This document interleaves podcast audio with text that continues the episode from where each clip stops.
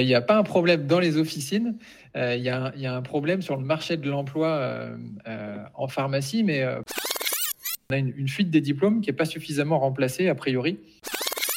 Donc sur les 5 ans, là, on a perdu plus de 1500 pharmaciens. Eh bien voilà, on y est. Bienvenue sur Pharma Podcast, très heureux de vous présenter ce nouveau concept. L'interview que vous allez découvrir a été enregistrée lors d'une session live diffusée sur la plateforme Pharmacy Lounge.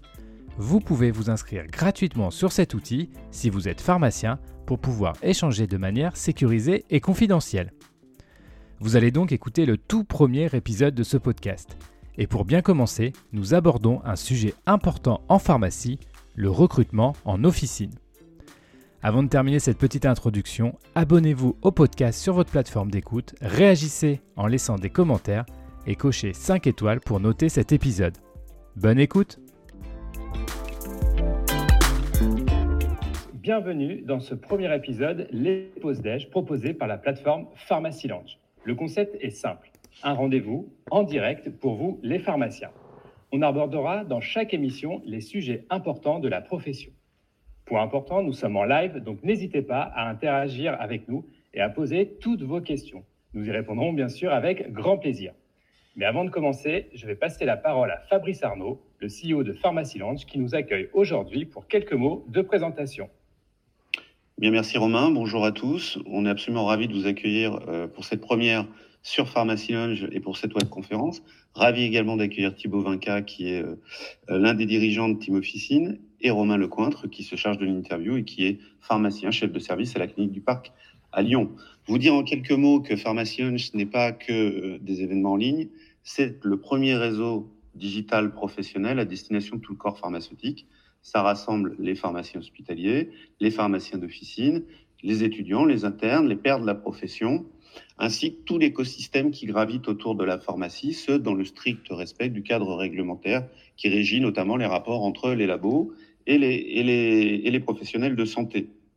Toutes les fonctionnalités sont des fonctionnalités dans Pharmacy Lunch apparentées aux réseaux sociaux, mais la confidentialité en plus. C'est simple, c'est intuitif, c'est gratuit pour les pharmaciens et vous allez euh, à l'issue pouvoir vous retrouver au sein de Pharmacy Lunge pour discuter et découvrir ces fonctionnalités, pour communiquer mieux, pour communiquer plus vite et pour communiquer sans risque. C'est ça euh, qui fait la différence. Ce que je vous dois vous dire aussi, c'est que cette session est enregistrée. Je vous remercie pour votre écoute et je laisse tout de suite la parole à Romain et Thibault pour cette session. Un grand merci à toi aussi pour toutes ces initiatives, dont notamment ce live que vous mettez en place pour tout simplement bah, apporter du contenu à nous, la communauté, la communauté pardon, des pharmaciens. Alors pour cette première, nous allons aborder une problématique importante d'actualité, le recrutement en officine. Et pour nous accompagner, comme vous l'avez dit Fabrice, aujourd'hui nous sommes avec Thibaut Vinca, pharmacien sur la plateforme Team Officine. Bonjour Thibaut. Bonjour Romain, bonjour, puis bonjour tout le monde. Alors Thibaut, avant d'entrer dans le cœur du en officine, est-ce que vous pouvez nous présenter rapidement la plateforme Team Officine? Oui, bien entendu. Team Officine, c'est donc une plateforme d'emploi spécialisée sur la pharmacie d'officine euh, et tous les métiers qui peuvent graviter un peu autour de la pharmacie d'officine, mais on est vraiment sur l'officine. Euh, la société existe depuis maintenant huit ans, donc on accompagne et les titulaires qui sont en période de recrutement et les candidats qui cherchent à, trouver un emploi. Alors, euh, tous, les, tous les métiers confondus qu'on peut retrouver en pharmacie, hein, donc principalement, bien entendu, des, des, pharmaciens, des pharmaciennes, mais aussi des préparateurs, des préparatrices, des étudiants en pharmacie, des apprentis, et puis de plus en plus aussi de personnes euh, annexes à la pharmacie qui viennent rejoindre les équipes officinales comme des rayonnistes ou d'autres professions. Alors Thibault, je vais être un peu provocateur pour commencer. Est-ce qu'on peut dire qu'il y a aujourd'hui un problème dans les officines françaises quand on parle de recrutement? Alors, euh, il n'y a pas un problème dans les officines, euh, il y, a un problème sur le marché de l'emploi euh, en pharmacie, mais pas forcément qu'en pharmacie, parce que si on prend un peu de recul et qu'on regarde ce qui se passe aussi sur d'autres secteurs d'activité, on s'aperçoit que depuis la crise sanitaire, il y a une, très forte tension dans, différents secteurs d'activité. La pharmacie en fait partie. et alors, pour revenir sur notre euh, sujet qui nous intéresse, l'officine, euh, on a deux sujets. Euh, il y a un, sujet sous-jacent qui était là avant la crise sanitaire, d'une forme de tension sur le marché de l'emploi que ce soit pour les pharmaciens ou les préparateurs en pharmacie. et la crise sanitaire a exacerbé cette tension. et aujourd'hui, on est bah, clairement dans, le rouge. Et du coup, est-ce que vous pensez que la, que la situation va évoluer, puisque vous l'avez expliqué, la, difficulté est connue depuis assez longtemps, même avant le Covid? Et du coup, est-ce que euh, aujourd'hui, les choses, on l'espère que la, situation sanitaire vont évoluer, est-ce que ça va permettre de plus avoir ces problèmes de recrutement? Alors, euh, bah, il y a, encore une fois, il y a les, les deux sujets. Donc, il y a le, le sujet de fond. Euh, alors, on peut peut-être essayer de, de comprendre pourquoi est-ce qu'on en est là aujourd'hui Et puis après, on arrivera sur le sujet actuel de la crise sanitaire. Mais le sujet de fond, on va essayer de s'intéresser aux deux populations. On peut commencer par les, euh, préparateurs et les préparatrices en pharmacie. Alors, difficile d'avoir des données très précises sur ce sujet-là parce que euh, c'est peu documenté. Euh, et il n'y a pas non plus un ordre des préparateurs ou des, ou des instances nationales qui, qui arrive à avoir de la, data sur le sujet. Mais bon, en gros, il y a à peu près 60 000 préparateurs et préparatrices en France. Euh, quand on creuse un peu le sujet, euh, on s'aperçoit qu'il y a euh, l'OMPL qui a fait quelques recherches et qui a un peu documenté le sujet et qui annonçait en 2012 62 000 préparateurs. le quotidien des pharmaciens, on a annoncé quelques années plus tard 60 000. et déjà en 2012, l'OMPL euh, annoncé que 14% des préparateurs déclarent vouloir quitter la branche euh, des pharmacies d'officine, euh, alors que les pharmaciens adjoints à l'époque n'étaient que 7%. donc, alors, je, dis ça parce qu'on on est face à une population, les préparateurs et les préparatrices en pharmacie, qui sont, qui, enfin, qui, qui euh, déclarent euh, avoir un, problème de, manque de reconnaissance dans leurs euh, officines. alors pas forcément que de la reconnaissance financière, hein, mais de la reconnaissance de leur diplôme, d'un certain nombre de choses. Et on, s'aperçoit qu'il ben, y a une fuite des, des, préparateurs et préparatrices en pharmacie vers d'autres métiers, des reconversions. un exemple très concret, la semaine dernière, j'étais au téléphone avec une candidate qui a 20 ans de... Enfin, oui, c'est une candidate qui est préparatrice, qui a 20 ans d'exercice euh, et qui est la dernière de sa promo euh, encore à travailler en pharmacie. Donc ça, c'est le côté du préparateur, euh, préparateur préparatrice. Donc on a une, fuite des diplômes qui n'est pas suffisamment remplacée a priori par les formations. et côté pharmacien, tu allais dire quelque chose, Romain? Non, non, du coup, du côté pharmacien. Ok, il faut me couper hein, parce que je peux partir dans un long monologue.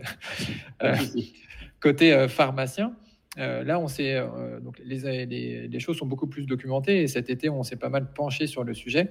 Alors, pour essayer d'être euh, rapide et, factuel, en fait, on, est, on a remonté dix ans en arrière sur les données démographiques fournies par l'ordre. et si on, si on s'intéresse ne serait-ce qu'aux cinq dernières années, on a voulu savoir combien de pharmaciens exerçaient dans les officines en France. Donc, quand je dis tous les pharmaciens, ça va être section A et section D confondues. et si on remonte, alors en, en 2015, l'ordre annonçait 55 000 et 30, donc 55 030 pharmaciens, euh, section A, section D, à exercer dans les officines. Et cinq ans plus tard, en 2020, euh, le chiffre était retombé à 53 484. Et on s'aperçoit que sur les dernières années, il y a une diminution constante euh, du nombre de pharmaciens qui exercent. Donc sur les cinq ans, là, on a perdu plus de 1500 pharmaciens. ce qui est, donc là, on est vraiment sur le sujet de la, la pénurie sous-jacente, parce que sur la même période, alors, on a certains interlocuteurs qui nous disent oui, mais il y a des pharmacies qui ferment. Ok, certes, des pharmacies ferment, mais pour autant, la patientèle ne ferme pas. Euh, au niveau national, euh, cette patientèle-là, elle existe toujours et elle va se redistribuer sur toutes les pharmacies qui sont toujours ouvertes. Et euh, si, on, si on creuse encore le sujet et qu'on regarde des chiffres, par exemple, de la population française sur ces cinq dernières années-là, la population a augmenté de 600 000 personnes. donc on ne peut pas non plus dire qu'il y aurait une baisse de la population qui ferait qu'il y aurait moins de pharmaciens, ça ne marche pas. et l'âge médian et l'âge moyen, toujours sur cette même période, prend minimum un an, je crois. Donc euh, voilà, on se retrouve avec un effet de euh, moins de, moins de, diplômés euh, préparateurs et pharmaciens dans les pharmacies. et bah, ce, qui, crée une tension. je, vais peut-être m'arrêter là sur les explications parce que On, l'a bien compris grâce à, vos chiffres, il y a une réelle tendance à, une pénurie aussi bien du côté préparateur que du côté pharmacien. Fabrice, on est en live. Est-ce qu'on a des questions ou des commentaires sur le, sur le chat? Je crois que Fabrice, il faut brancher son micro. Ah. Voilà, c'est bon, vous m'entendez? C'est bon. Voilà, pas beaucoup de questions pour l'instant, mais il y a une question qui me vient euh, par rapport à ce que tu évoquais, Thibault. Euh, on parle de revalorisation bientôt des salaires euh, des préparateurs. en 2022, d'un grade universitaire qui va être décerné au diplôme de préparateur. Est-ce que ça, ça ne peut pas générer plus d'attractivité au niveau de l'officine? Alors si complètement, tu, euh, tu, vas, tu, tu, anticipes certaines choses que, que j'allais pouvoir dire, mais c'est euh, très bien. Euh, oui, il y a des... alors pour aller plus loin, il y, a, en effet des raisons d'espérer parce que pour... je reste sur le sujet des pharmaciens, j'arrive sur tes questions.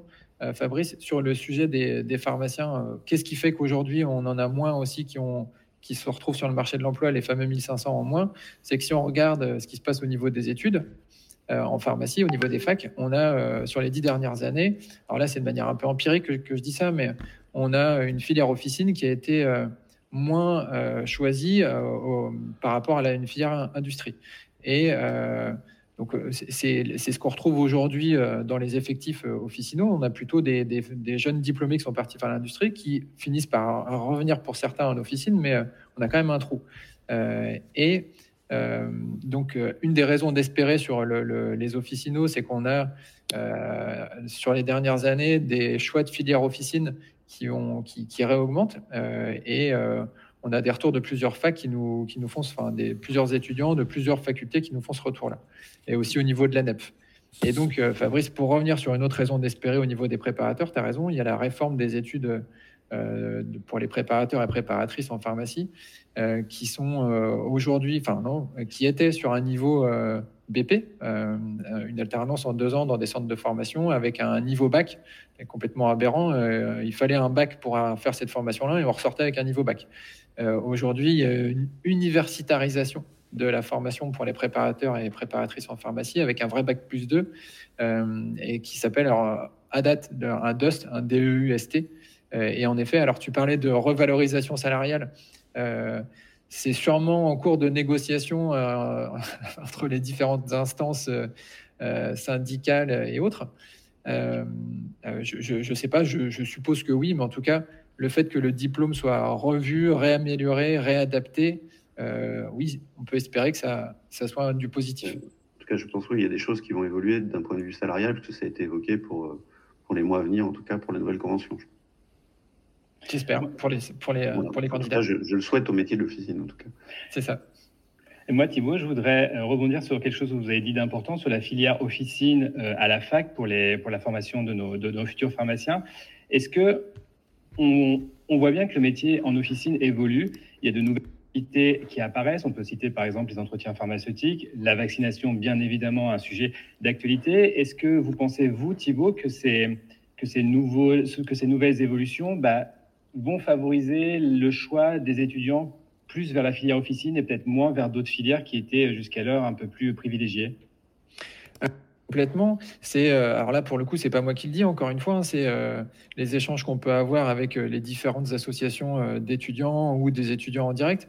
Mais l'année dernière, nous on avait interviewé Valentin Legrand, qui était l'ex l'ex pardon vice-président perspective professionnelle au sein de la NEP et qui nous expliquait que euh, eux, leur vision à NEP par rapport à, la crise sanitaire, aux apparitions des nouvelles missions euh, et au retour terrain qu'ils pouvaient avoir de leurs différentes associations en local dans chaque fac, c'était qu'en effet, les étudiants euh, s'étaient investis pour la plupart dans les missions, enfin les nouvelles missions au niveau de la, crise sanitaire, tout ce qui était fabrication de masques, aide pour les tests, la vaccination, et ils se sentaient vraiment valorisés dans leur rôle d'étudiants en santé. euh, et en effet, il y a suite à ça une certaine forme de regain d'intérêt vers la filière officine parce qu'on passe d'un métier euh, principalement de dispensation de, boîtes hein, de, médicaments vers une évolution vers de plus en plus de, services. Euh, donc oui, je confirme, il y, a un regain d'intérêt en partie grâce à ça. Donc c'est plutôt une, une, bonne nouvelle. Alors moi j'ai un autre point que je voudrais aborder avec vous Thibault. Forcément, quand on parle de ressources humaines, on parle de rémunération aussi, euh, notamment pour les, pour, les, pour les pharmaciens. Comment vous, chez Team Officine, vous abordez cette question avec vos, avec vos adhérents? Euh, Alors, on n'a pas d'adhérents, on a des clients, des utilisateurs, mais c'est pas grave. Euh, bah, cette question, elle est abordée de manière pas forcément évidente parce que euh, comme il y a un déséquilibre entre l'offre et la demande euh, aujourd'hui, on constate euh, forcément qu'il y a une, sur certains secteurs une course à la, rémunération, ce qui pouvait être valable il y a quelques années uniquement en région parisienne ou sur certaines grandes villes. Aujourd'hui, ça se trouve, enfin, on le retrouve au niveau national, et on a en effet certains titulaires qui, pour recruter, bah, et qui peuvent aussi se, le permettre, euh, mettre en avant une rémunération euh, très très très attractive. Alors c'est extrêmement satisfaisant pour les candidats en face. par contre, il faut être très vigilant par rapport à l'équipe en place notamment, parce que si vous avez dans votre équipe du personnel qui est là depuis un certain temps avec un niveau salarial qui a suivi une progression constante, mais euh, on va dire normale. Et là, vous embauchez quelqu'un avec un coef euh, euh, qui va être disproportionné par rapport à ceux qui sont déjà en place. vous pouvez générer une certaine forme de tension en interne qui serait forcément justifiée d'un point de vue salarié. Qu'il va falloir gérer aussi.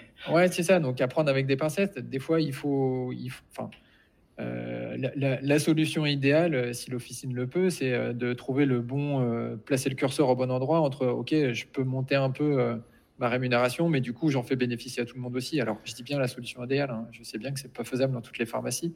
après, l'important, c'est de communiquer et d'expliquer, et pas mettre les salariés devant le fait accompli de, bah voilà, je viens de recruter quelqu'un avec un coef deux, trois fois plus élevé que vous, et puis bah, c'est comme ça, point à la ligne, je vous le dis même pas. Quoi.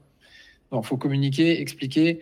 Les salariés sont pas bêtes, euh, ils sont capables de comprendre certaines choses à partir du moment où c'est expliqué. C'est aussi là pour les soulager eux dans leur quotidien. Et après, charge au chef d'entreprise de trouver une solution à moyen terme pour faire en sorte que tout ça, ça se rééquilibre. Bon. Et moi, j'ai une dernière question, Thibault. Est-ce que aujourd'hui, sur le marché de l'emploi de l'officine pour pharmaciens ou préparateurs, est-ce qu'il existe encore une certaine disparité géographique sur les offres qui sont disponibles? En gros, est-ce qu'il y a moins d'offres euh, en campagne et plus d'offres dans les centres-villes? Euh, c'est, euh, tout, le monde, tout le monde cherche à recruter en ce moment.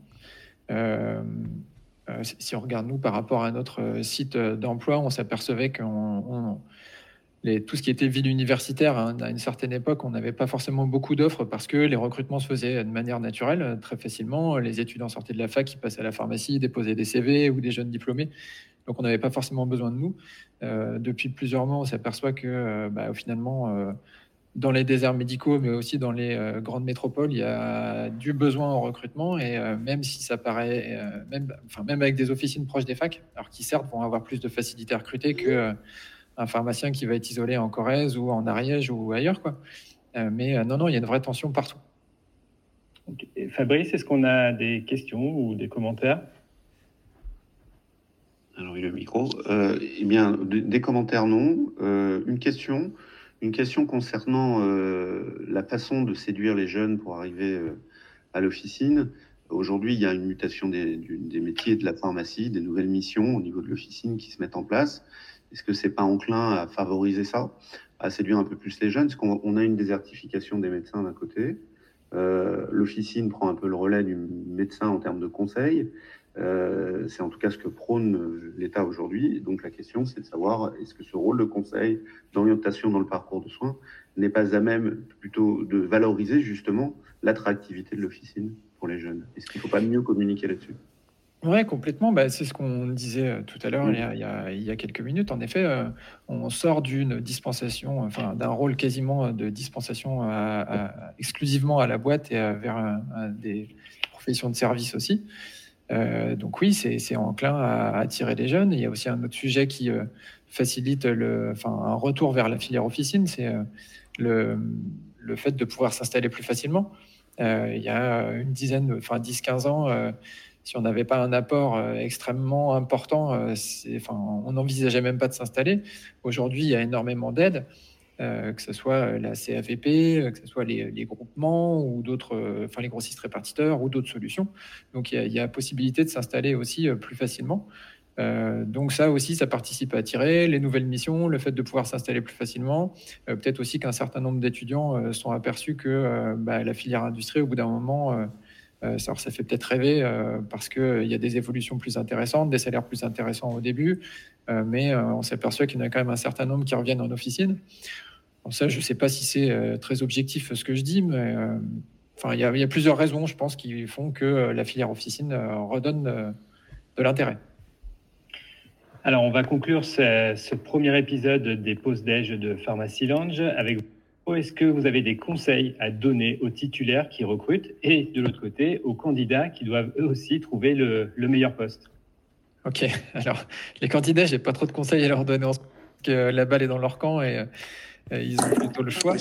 Euh, il faut juste que euh, un, conseil aux candidats, c'est surtout essayer de pas abuser sur le sur certains sujets parce qu'en face vous avez des certaines entreprises qui peuvent se le permettre, mais d'autres non.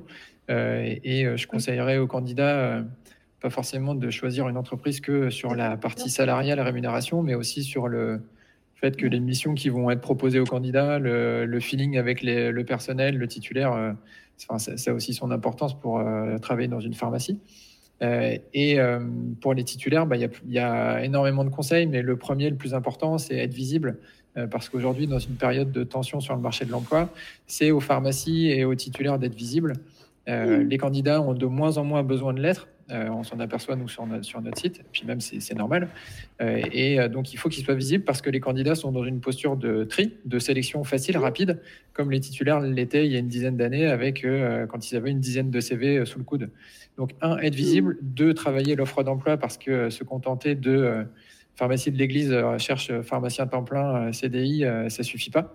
Il faut réussir à se différencier sans forcément partir dans des choses complètement euh, délirantes, mais euh, euh, se mettre là dans une posture de recruteur et puis décrire son, son offre, enfin son entreprise d'une part, après les missions qui vont être attribuées à la personne qu'on souhaite recruter, et ensuite essayer de se mettre du côté du candidat et aborder le sujet sur des attentes des candidats. Qu'on peut, je vais essayer d'être synthétique, hein, mais c'est difficile pour moi. C'est pas grave. essayer de donc, euh, on, décrit l'entreprise, on décrit les missions, et après, on s'intéresse aux candidats. Il y a quatre choses qui peuvent les intéresser euh, l'équilibre vie pro, vie perso, euh, les responsabilités qui vont être accordées, les conditions de travail et bien sûr la rémunération. Mais ce n'est pas le principal critère. Ça en fait partie, mais ce n'est pas le principal. Donc, il faut parler de tout ça dans l'offre d'emploi. Et ben, c'est sur ces bons conseils qu'on va terminer cet échange. Un grand et Romain, une dernière chose, puis après j'arrête. et puis, aussi euh, penser à en sortir du cadre pharmacien préparateur parce qu'il y a énormément de missions qui peuvent être faites en pharmacie par des personnes qui ne sont pas diplômées. Et si vous avez des questions, on est là pour vous aider aussi sur ce sujet-là. Voilà, j'ai fini. Merci. Euh, d'avoir participé à, ce, à, cette première émission des pauses déj proposée par la pharmacie, euh, par la plateforme Pharmacie Lounge. Euh, on vous donne rendez-vous très prochainement pour un autre épisode et on abordera un autre sujet très important, le burn-out, qui touche aussi les professionnels de la pharmacie. À bientôt.